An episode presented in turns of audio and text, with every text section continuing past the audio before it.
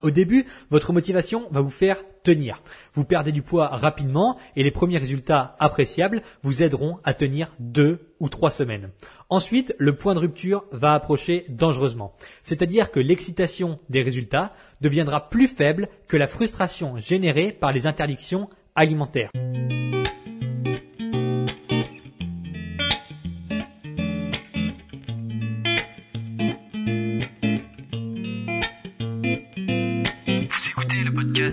Rééquilibrage alimentaire. L'émission réservée à ceux qui veulent reprendre leur santé en main tout en continuant à vivre une vie sociale épanouie. Chaque semaine, venez discuter alimentation, mode de vie, perte de poids et bien-être avec Maël Brosseau.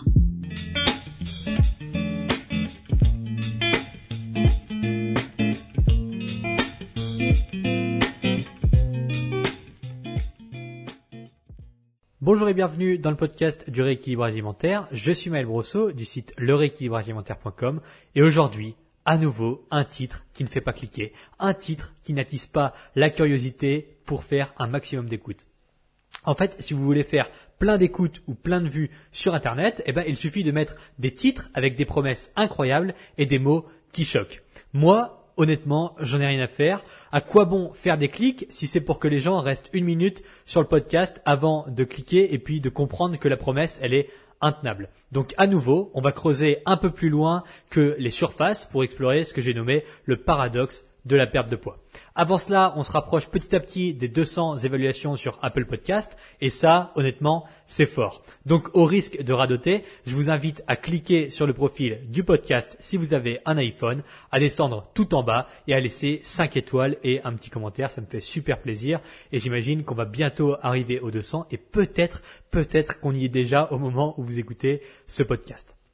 Alors, c'est quoi le paradoxe de la Eh bien, le podcast va certainement être court par rapport à d'habitude, simplement parce que je veux aller à l'essentiel. Alors voici la phrase qui résume l'idée derrière ce titre. En maigrissant, on aspire à une meilleure santé physique. Simplement, beaucoup de personnes atteignent cette meilleure santé physique au prix de leur santé mentale. Donc au bout du compte, c'est comme si vous arrêtiez de fumer pour commencer à boire de l'alcool. La comparaison est forte et à mon avis c'est loin d'être aussi extrême pour chaque profil, mais le gros souci avec la perte de poids à tout prix, c'est justement qu'on veut l'atteindre à tout prix. Certaines personnes l'ont bien compris et en profitent pour refourguer des merdes qui détruisent la santé. Alors, j'utilise souvent une question très simple pour connaître les chances de rechute d'un individu qui cherche à maigrir. Est-ce que la façon dont tu t'alimentes actuellement est tenable pendant encore trois ans? Autrement dit, est-ce que vous êtes capable de continuer à manger comme maintenant pour toujours? Évidemment, les quantités seront plus élevées, mais globalement, vous continuerez à manger la même chose Si la réponse est non, eh bien votre plan alimentaire, il est trop strict, c'est non discutable. N'imaginez pas que parce que sous prétexte de régime, vous avez de la volonté pour ne pas manger du chocolat, il en sera de même une fois l'objectif atteint. C'est un leurre. Tous les gens qui se privent de façon excessive pendant un régime finissent par se venger sur la nourriture une fois celui-ci terminé. Je répète parce que c'est hyper important, tous les gens qui se privent de façon excessive pendant un régime finissent par se venger sur la nourriture une fois celui-ci terminé.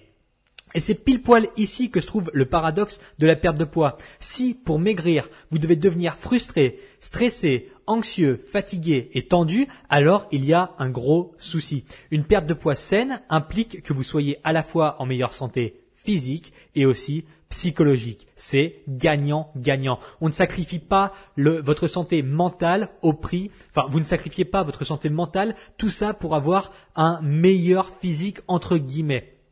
Alors voilà le schéma à absolument éviter. Alors je vais vous donner une solution ensuite. Vous débutez un régime pour perdre 15 kilos. Vous suivez une méthode minceur classique selon laquelle vous avez un plan alimentaire arbitraire à suivre, à savoir des repas types à composer pour chaque, euh, pour chaque repas, donc plusieurs fois par jour. Vous n'avez pas le droit de manger certaines catégories d'aliments durant toute la euh, durée du régime parce que attention, attention, ça pourrait ruiner vos progrès. Bon, chaque semaine, vous avez quand même le droit à un cheat meal parce que vous avez fait du bon travail, vous avez bien respecté votre plan alimentaire. Donc il y a bien un moment, il faut il faut décompresser, c'est un cheat meal et en général, on sait comment ça se termine, c'est une orgie alimentaire bien plus qu'un simple écart alimentaire. Bon, Au début, votre motivation va vous faire tenir. Vous perdez du poids rapidement et les premiers résultats appréciables vous aideront à tenir deux ou trois semaines. Ensuite, le point de rupture va approcher dangereusement. C'est-à-dire que l'excitation des résultats deviendra plus faible que la frustration générée par les interdictions alimentaires. Donc, l'excitation des résultats deviendra plus faible que la frustration générée par les interdictions alimentaires. À ce moment-là, vous avez plus envie de manger des aliments interdits que d'éliminer les kilos suivants. La balle change de camp et c'est la rechute ou l'abandon. Si la balance penche du côté de la frustration plutôt que du côté de la progression, eh bien c'est game over tout simplement. Alors la formule, c'est la suivante. Plus la frustration est élevée, plus la progression doit être spectaculaire et rapide pour justifier un tel niveau de restriction. Sauf que plus la progression est rapide, moins elle est saine psychologiquement et physiquement. C'est un circuit fermé dans lequel vous allez vous autodétruire quasiment systématiquement. Il existe certes quelques rescapés, mais ils appartiennent clairement à la minorité. Bon, ok, bah alors la solution c'est quoi alors? Eh bien, moins le facteur motivation a d'importance, moins la progression doit peser. Donc, ça permet à la fois de mettre en place le circuit secondaire qui remplace la, motivation, donc à savoir la routine et les habitudes, et à long terme, croyez-moi, c'est bien plus payant que la motivation. La routine et les habitudes, c'est ce qui vous fait tenir pour de vrai. Donc ça permet également de ne pas cultiver la frustration et donc de maintenir le point de rupture le plus éloigné possible.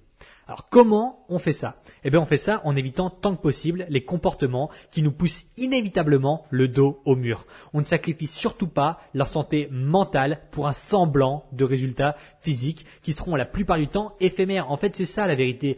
Plus vous sacrifiez votre santé psychologique et mentale, plus les résultats physiques que vous allez obtenir seront éphémères. Donc c'est terrible, c'est le serpent qui se mord la queue, ça ne sert à rien du tout. Alors ça démarre évidemment par la compréhension et l'acceptation de cette vérité. Si vous voulez perdre du poids sans devenir fou, ça prendra du temps.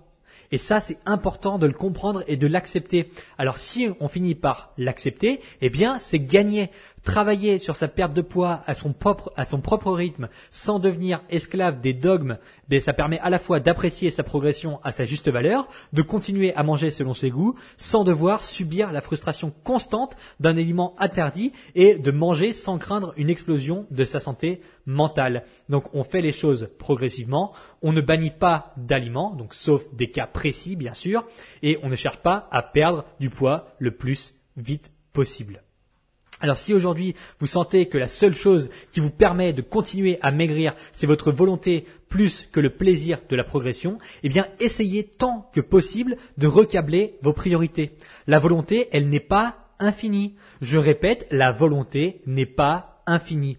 Évidemment que même pendant un rééquilibrage alimentaire, il faut parfois faire des choix de contexte qui semblent peut-être frustrants. Simplement, ça n'arrive pas 30 fois par jour comme dans beaucoup, beaucoup de cas, malheureusement dans des cas de régime minceur bien trop extrême, bien trop draconien. Alors si une part de gâteau au chocolat euh, vous est proposée et qu'elle s'intègre dans vos calories, eh bien normalement, si vous avez un, si vous suivez une méthode qui est saine pour perdre du poids, eh bien vous auriez le droit de la manger. Et non, on, on balance pas, on refuse pas un gâteau au chocolat juste parce que c'est un gâteau au chocolat. Si on doit être amené à le refuser, c'est simplement parce qu'il ne rentre pas dans notre apport calorique et il ne rentre pas dans nos besoins caloriques. Si jamais euh, si jamais vous voulez en avoir la certitude, oui, on peut perdre du poids en mangeant des gâteaux au chocolat. C'est toujours une histoire de déficit calorique. Alors réfléchissez et soyez honnête. Est-ce qu'aujourd'hui, votre perte de poids se fait en l'échange de votre santé mentale Posez-vous vraiment cette question, c'est hyper important. Posez-vous la question, est-ce qu'aujourd'hui, votre perte de poids, donc votre transformation physique, elle se fait en l'échange de votre santé mentale? Si la réponse est oui, réfléchissez à la façon dont vous pourriez sortir de cette situation. Car que vous me croyez ou non, moi euh, je suis juste là pour donner des informations, je suis pas là pour convaincre quiconque, eh bien que vous me croyez ou non, ça n'est pas viable à long terme et je parle selon mon expérience personnelle, selon l'expérience de plusieurs centaines d'élèves suivis et, euh, et, voilà, selon les retours, les témoignages que j'ai eus avec le temps, euh, à, à, force d'avoir des dizaines de milliers de personnes qui nous suivent, on reçoit des messages et je vous garantis qu'on retrouve un pattern commun à beaucoup de monde. voilà, bref. Vous pouvez aller vérifier ça par vous-même si vous voulez, en regardant les commentaires que j'ai sous mes posts dans les réseaux sociaux, etc., etc.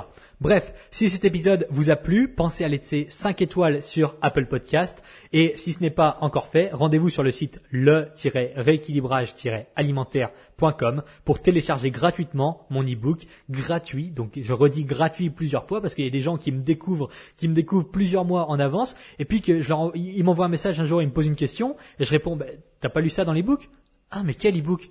Ben oui, mais j'ai un e-book gratuit qui fait 28 pages dans lequel il y a plein de conseils. Ah ouais, je savais pas. Ben ouais, je sais bien.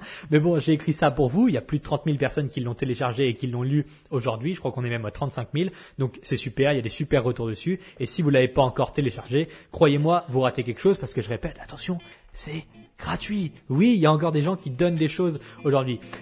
bon bref, on va pas faire un podcast euh, parallèle à celui-là. Voilà, d'ici là, je vous souhaite une très bonne semaine et je vous dis à bientôt. J'espère normalement, s'il n'y a pas de souci, ça sera jeudi prochain pour un nouvel épisode.